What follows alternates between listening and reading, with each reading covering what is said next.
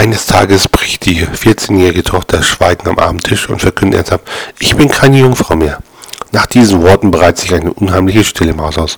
Wenig später schreit der Vater dann, Martha, du bist schuld. Du ziehst immer so frivol an und verdrehst den Männern dauernd die Köpfe. Und außerdem flugst du immer so obszön von unserer Tochter.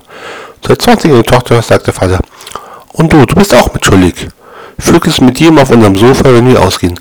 Und dies von Augen unserer kleinen Tochter. Und du musst nicht glauben, dass ich nicht weiß, dass du deinen Vibrator im Nachttisch hast. Nee. Die Mutter zum Vater. Halt mal die Luft an. Gerade du regst dich auf. Du kriegst immer die Hälfte des Lohns für Nutten aus. Und seit wir Kabelfernsehen haben, du nichts anderes als Pornofilme.